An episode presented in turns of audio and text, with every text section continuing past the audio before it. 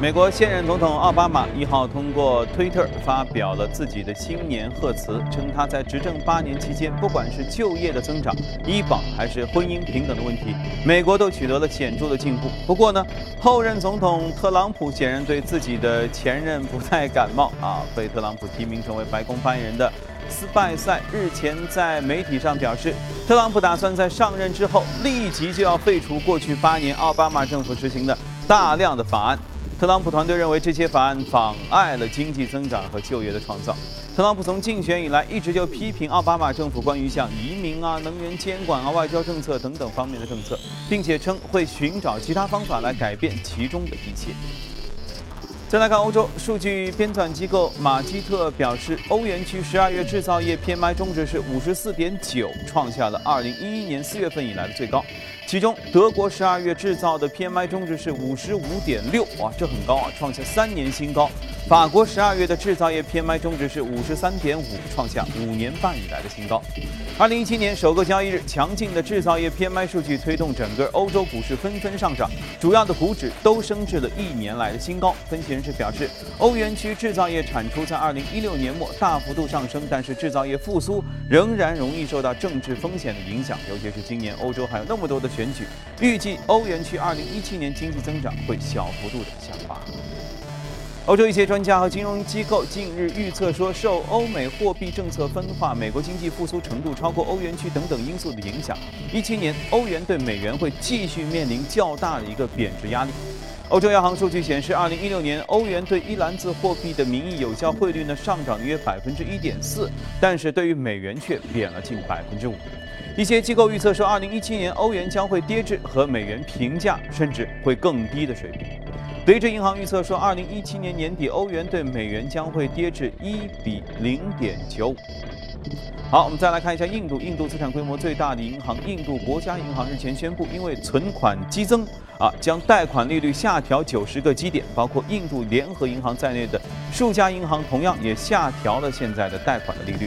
二零一六年十一月八号，印度总理莫迪突然宣布，五百卢比和一千卢比的面值的钞票呢，从当天午夜起就退出流通，没有这个大面额的数钱了。这两类货币纸币将不再是合法的货币。莫迪说，此举是为了打击印度的黑色经济，废钞让导致印度百分之八十六的现金无法流通。居民被迫将五百卢比和一千卢比面值的钞票呢存入到银行，让银行业新增储蓄规模达到了约十四点九万亿卢比，约两千一百九十三亿美元。这激发了市场关于银行降低贷款利率空间大增的讨论。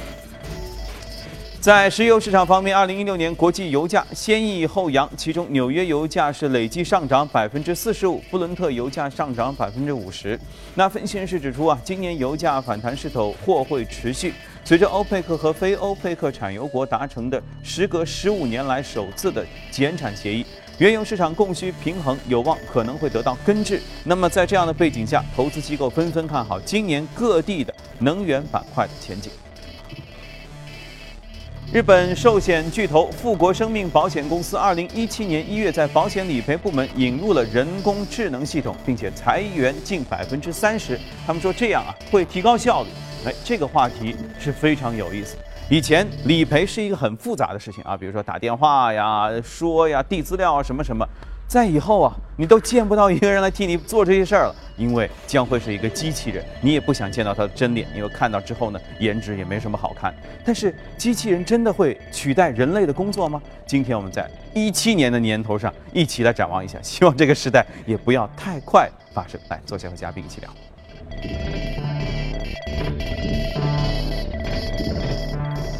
好，今天来到我们嘉宾的是评论员马一群，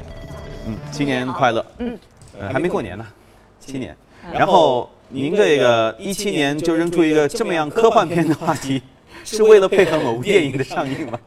嗯，有电影的上映，然后呢，呃，最近发生了很多的事情，实在是非常的感慨，所以必须得在新年的时候，就是人过的一个新年的时候，必须得想机器人的事儿哈。呃，是啊，因为我们现在好像生活当中和机器人已经是脱离不开干系了，就像你刚才说的，那么我们可能在做节目的时候，很多就是在编辑也好啊，一些主持也好，甚至嘉宾也好，都已经有机器人参与，然后甚至写稿。对然后我见过的是很多就是电话系统，就是我们输呼入的这种，嗯基本上客服其实他们说已经有很多人都是用机器人的。对的，其实有的时候我们现在坐在对面跟你在电脑上聊天的，往往就不知道对面是不是一个人在跟你聊天，因为他现在已经掌握了一些俚语，基就是一些基本的俚语。他跟你斗气儿。对，然后你说你不是人，他说对，我不是人。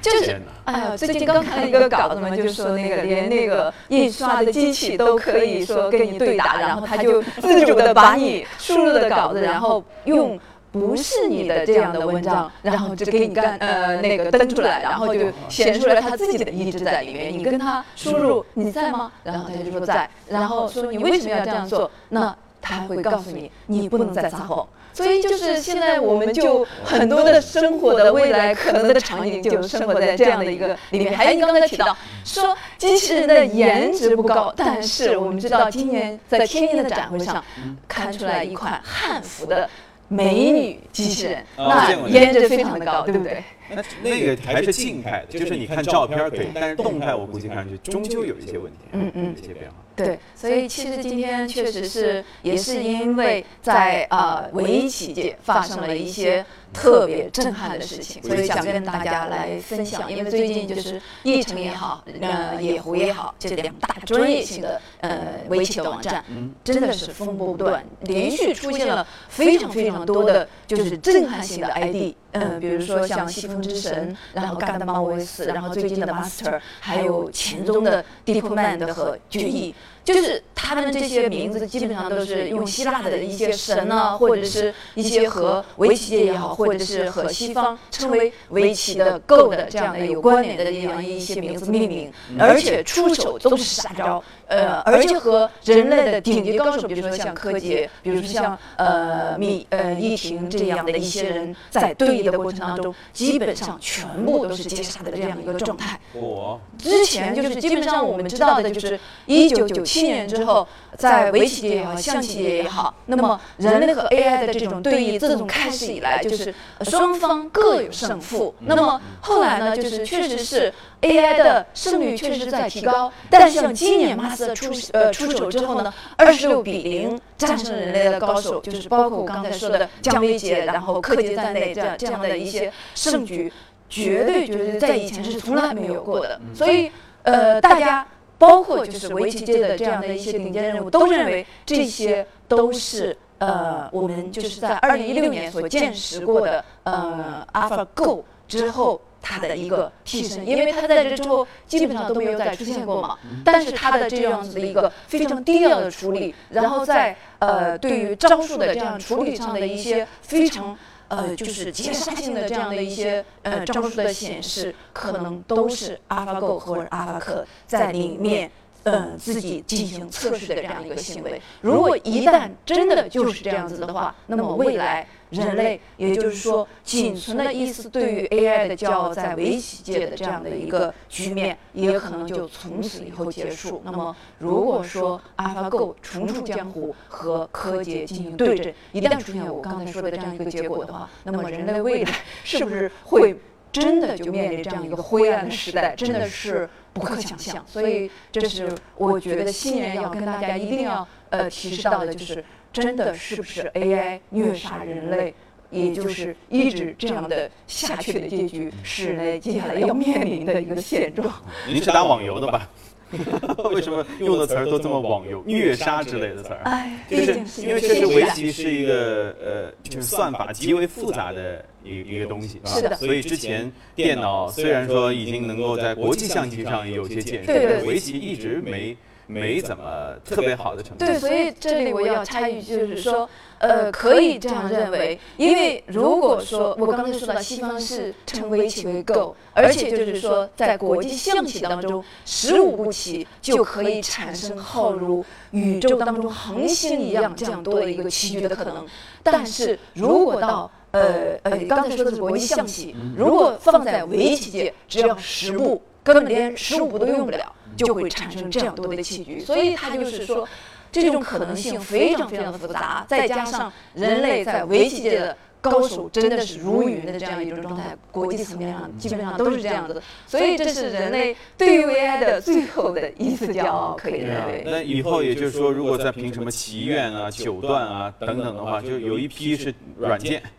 什么够什么够，是吧？这一批是是机器人啊，然后才能评到人类。如果真是这样一个一个顶尖的一个局面的话，也挺。挺尴尬的，对对对，是的。但是以后考围棋也简单了，就是刷给你一套程序，互联网上就可以开始了。对，但其实就是大家也在呃分析这样的一个问题：如果 AI 这么轻而易举的用 Monte Carlo 的这样的一个随机算法，它也就是说，二零一二年。之后，包括二零一三年之后，就是包括疯狂的石头也好，日本的 DeepSeek 这样的一些之后，呃，他们用随机算法，也就是用概率的方式战胜人类之后，那么。这些所引出来的就是目前我们所处的围棋的这样的一个水平，是不是其实人类也处在相对比较初级阶段，未来还有很高的或者说很大的空间去拓展？那么可能从这个角度上来说，也给人类指出了一个方向，让我们就是相对说机器给我们指明的这样一个方向之后，我们有更大的这样的一个动力，或者是还相对比较光明的方向去努力。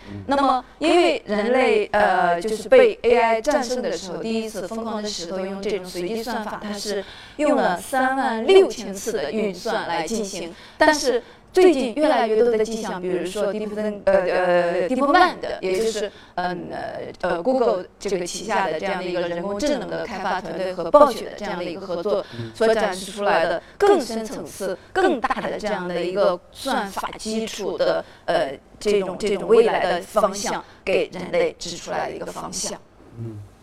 听上去是挺玄乎。那他，你觉得会在多长的时间段内，呃，像那个日本的公司什么要裁员百分之三十，都用机器人一样，会这么直接的威胁到人类的工作呀？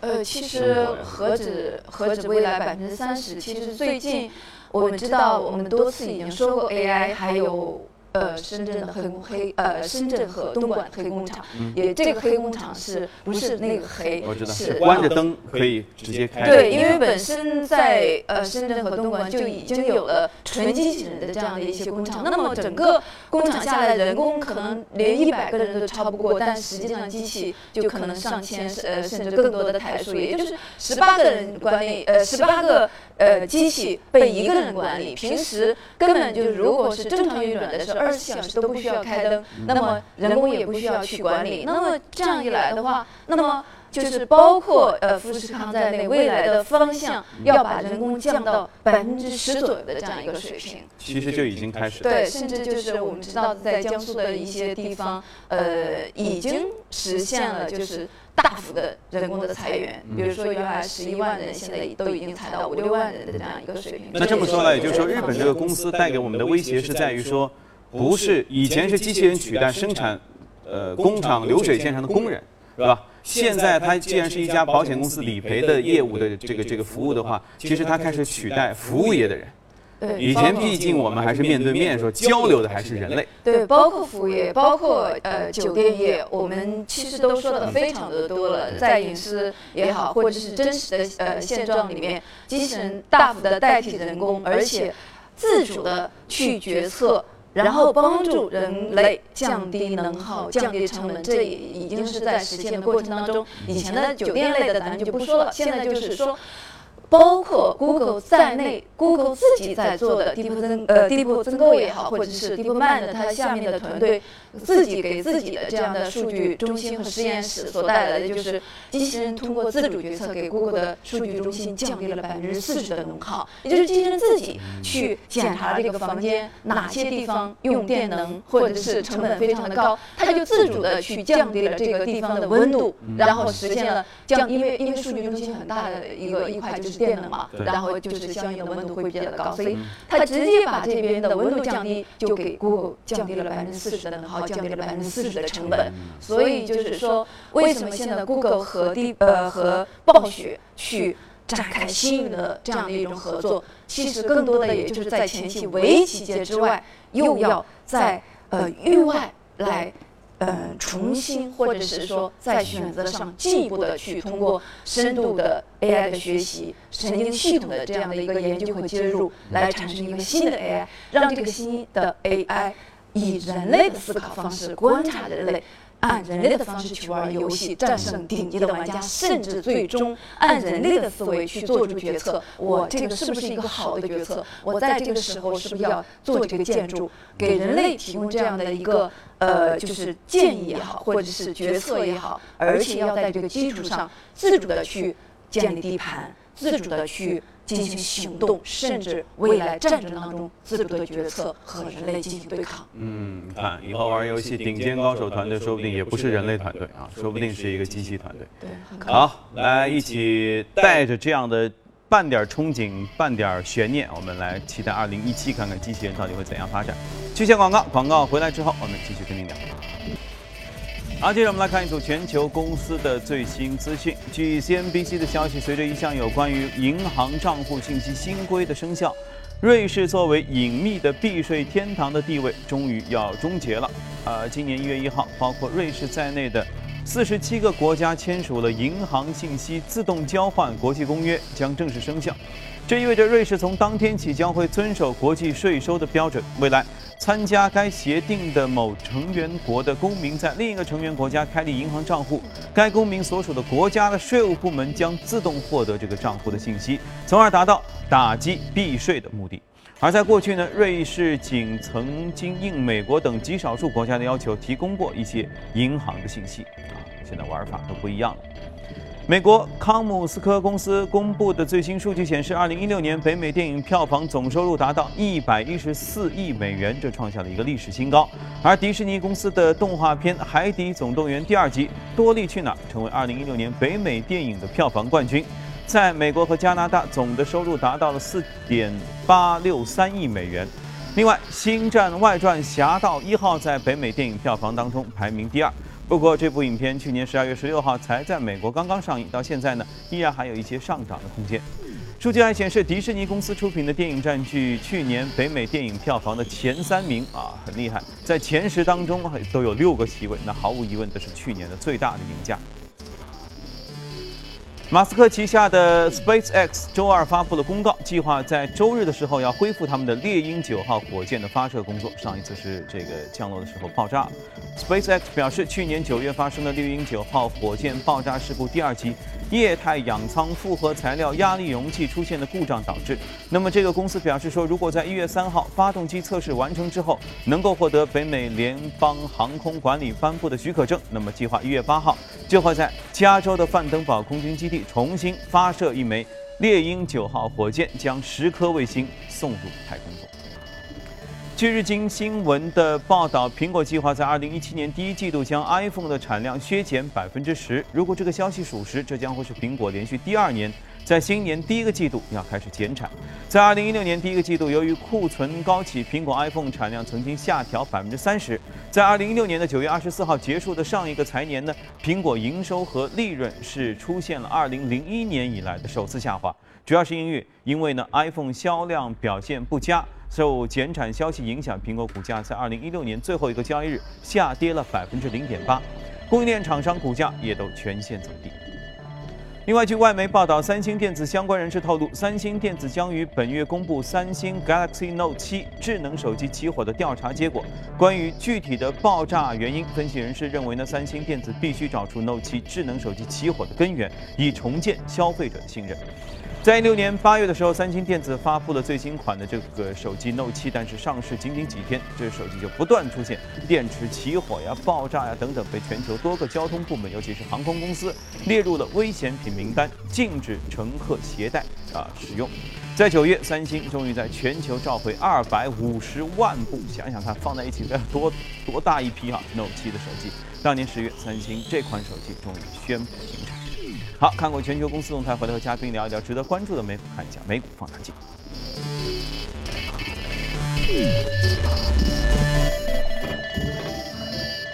呃，这是一家能源及计划公司，综合能源公司，上涨百分之二十三点四四。嗯，这是上周五的数据了。是，其实呃，刚才前面的新闻也提到，今年很多的机构都在预测能源对未来会持续的去上涨。当时其实年中和年前咱们是预期布伦特会到六十，基本上现在已经是呃突破五十七，在高位进行震荡。未来如果美元进一步的走低，那么呃欧元进一步的反弹的话，那么这个跷跷板还会进一步的使大宗商品反弹，所带来的就是包括。能源包括就是刚才说的，呃，石油在内，天然气在内，还会有进一步的反弹这种可能性。所以这只个股主要和这个是有关联的，而且它呃确实是营收还有呃净利润都出现了非常明显的同比的上升，这也是它出现异动的一个很主要的因素。那么就是因为这只个股呢，它更多的是把一些低端的。低成本的能源，然后向高附加值的能源去进行转化，这样的一个相对来说成本又比较低，而且呢所带来的收益又比较高的这样的一个未来科技里面更为关注的点上，也就是它是确确实实是有一些很好的概念在里面的，所以再加上刚才提到的在消息层面的这种双重的驱动，所带来的就是呃成本的大幅的下降和营收的呃快速的上涨，使它的盈利。在消息层面上产生了非常明显的这样的一个爆发，所所以说从目前来看的话，这样的一个呃反弹呢，应该是会跟着未来能源的这种走势去震荡，或者是同步的这样的一个出现共振。呃，不过就是刚才提到的布伦特呢，未来的走势具体怎么走？目前未来是不是能够突破五十七这个水平那么顺利？大家还要相对来说保持一点点谨慎。一旦突破，那么相应的可以进一步的上高，呃，向上看高一点。那么这个股呢，也是相应的去跟随这样的一些大的。呃，可以认为是宏观层面的这种走势去进行相应的这样一种处理。嗯，但是其实反过来说，从去年一整年，布伦特涨百分之四十几，还是涨五十，那这个涨幅其实也挺大了。嗯，所以如果按照正常的规律的话，你说如果它稍微稳一下，调一下。也是正常的，而且其实大家原来从来没有想到过欧佩克能够达成这个减产的协议，对不对？然后呢，俄罗斯在这里面确实是斡旋，对，把沙特也好，伊朗也好，哎，就合在一起了，本来对，所以在中东的层面上，如果出现。比较明显的这种减产，再加上如果俄罗斯同样的去跟随，因为本身他们就是主要的石油输出的力量嘛，所带来的其实确确实实会在某种程度上，如果再和美国的这个美元经济相结合的话，确实是会来带来一定的这个石油的向上的走势。OK，好，我们今天还有另外一支要和大家分享的是什么？啊，这个环保概念，对，这环保概念在现在这个天气当中是太重要了。对，因为呃，咱们这个北方或者说中国的大部分的地方都已经入冬了嘛。对，今年以来其实，对，特别是在北方的。呃，天气里面，只要我们出差的时候，会经常性的感受到这个雾霾所带来的这种直接的冲击啊。是跨年霾啊，从北方一直到南方。是，而且其实上海最近也有的时候会有这样的一个感受，对，非常明显。出门戴上口罩。对，所以就是说，美股确实是有一点点应景，而且这只个股也是做这种环保工程，包括环保服务的，它给政府机构啊、国际的民间组织，甚至个人都提供这样的一。一些相应的服务，所以就是呃，可以认为最近的这种走势呢，也是和这个有一定的关系。但是我们要提示的就是，它在反弹的过程当中呢，它和前面那只个股不太一样，就是它的营收包括它的利润呢，最近并不是很好，同比还出现了非常明显的这样一个下滑。所以能不能持续，还是要看后面它是不是有比较大的，或者是大家还不知道的消息层面的这种爆发。所以呢，它和国内也就是 A 股市场的这种情况还不是太一样。咱们这个就是确确实实在环保的治理层面给大家提出了非常迫切的要求，可能在未来的在政策层面甚至都出台一些东西。所以呢，我们看到的就是在资金层面不断的积聚一些资金在相应的这个板块，因为呃，其实本来还想跟大家继续去。呃，做进一步的提示的还是一期一表，包括舰艇也好啊，和军工航空也好啊，甚至高端制造、工业四点零啊，因为这个板块是最大的资金层面的集聚力量。但是呢，环保最近确实是比较的热点，再加上有资金的，嗯，对，最近的比较潜在的持续的流入，所以呢，同样的也是进一步的去关注到未来的机会。二零一七年热点很多哈，大家一起来慢慢看。好，八点之前快来看一段。芬兰修建了一个透明玻璃酒店，以帮助大家更好的能够看到极光。来，我们一起来看一下。神秘而美丽的极光可遇而不可求，有时特意到北欧旅行，却与极光无缘，或者稍不留意就与极光擦肩而过。为了不让游客们留下遗憾，芬兰拉普兰地区西内泰的极光冰雪酒店。在这两年，专门修建了三十多间由玻璃房顶建造的酒店，并在今年雇佣了一批极光观察员，以免在极光出现时，熟睡的游客与之擦肩而过。有了观察员们帮忙观测，游客们再也不用时刻凝望着天空，等待着极光的出现，